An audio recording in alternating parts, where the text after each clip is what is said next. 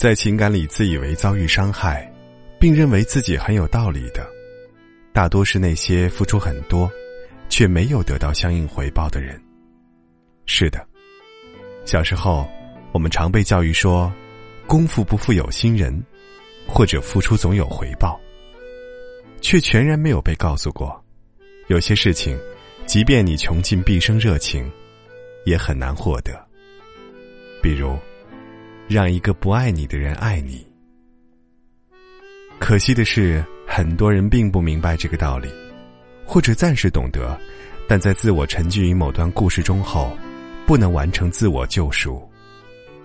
一段感情烂到根儿的时候，他们常常陷入执念，试图叩问负心人的心门，百思不得其解他良心的去处。我可以肯定的告诉你，绝不是被狗吃了。事实上，一般在这份爱里冷淡或者坐拥巨爱的负心汉，常在另一个人那里转换角色，成为孜孜以求、追问对方心在哪里的卑微货。这在大世界的背景下如此公平，只是你看不到罢了。可能被人辜负这件事儿是常识，意思是。你把一颗心交由别人打理，别人自然有权打碎它。靠不停付出换来片刻感动是有可能的，换来持续心动却不大容易。对方回馈的爱，从来不取决于你给的多少。这在商业社会听起来非常离谱，非常没有契约精神。可真没办法，爱是一种需求，付出。也是一种需求。要想靠付出换来不良的人心，绝对属于风险投资的范畴。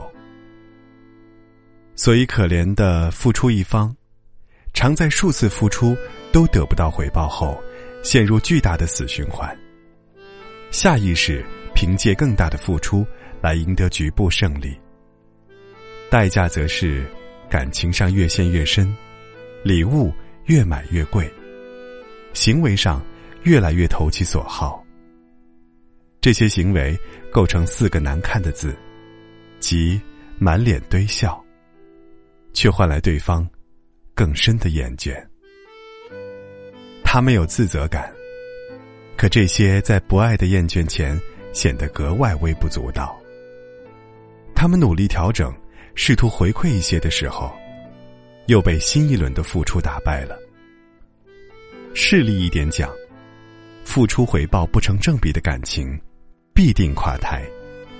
危险的信号就是，你持续的对别人好，对方却躲闪，或者并不因此感到开心。我以为，常扮演追求者的男人，会经常如此。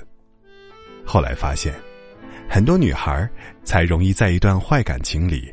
成为不停付出、被套牢的受害者，这很不公平，也透射出一种一厢情愿的霸道。爱的不讲道理就在于，深爱会毁于失去自我，不停降低下限，获得的是最凉不过的人心。而爱里的委屈一方，他们会哭得梨花带雨，状态是手攥纸巾。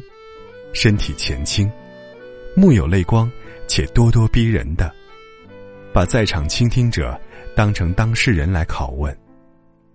他说：“你说，他为什么这样对我？”倾听者无法代替事主回答，又怕立场不对被处于理智边缘的对方锁了喉，只好拿起一杯茶或别的，咕咚咽下，示意对方讲下去。而后，是长篇累牍的、逻辑清晰的弃妇致全国人民书。内容大概是说，我怎样对他，而他又如何冷酷待我。这，大概就是好朋友必须承担的责任，或者作为坚强后盾的闺蜜们，隔三差五就要身体力行的绝对义务。一个人自己防范遇人不淑是可能的。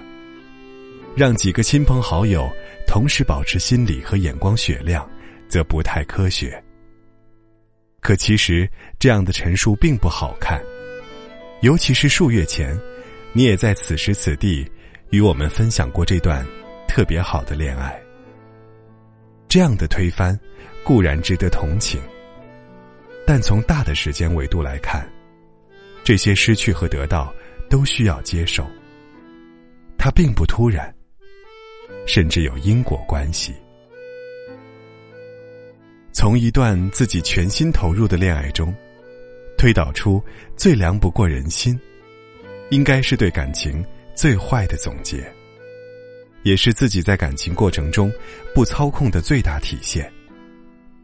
如果说，感情中最难得的标准是两情相悦，那是不是我们接纳一段感情时，起步价格？稍微低了一点儿。换个角度讲，你爱了一个不爱你的人，一个不爱你的人，被你暂时搞定了一段时间，这应该是赚了才是。因为，他最凉不过的人心，还曾为你所温暖，并真跟着你，假模假式的跳动过啊。哦，姑娘，你要知道。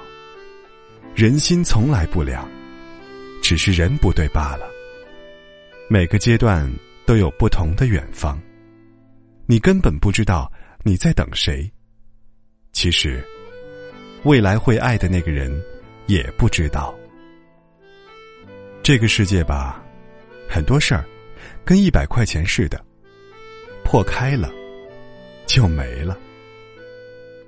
当你爱一个人无法得到时，当一个人说爱你，却不想得到你时，都是你该放弃的时候。说不出来的，才是我最想说的。好的感情未必特别欢心，可能只是没有疑问。不让你无来由傻笑的爱，都不是真爱。遗憾的是，你早已确定审美观。可人生观、世界观还充满迷惑。真爱一个人的时候，晚安之后还想晚安。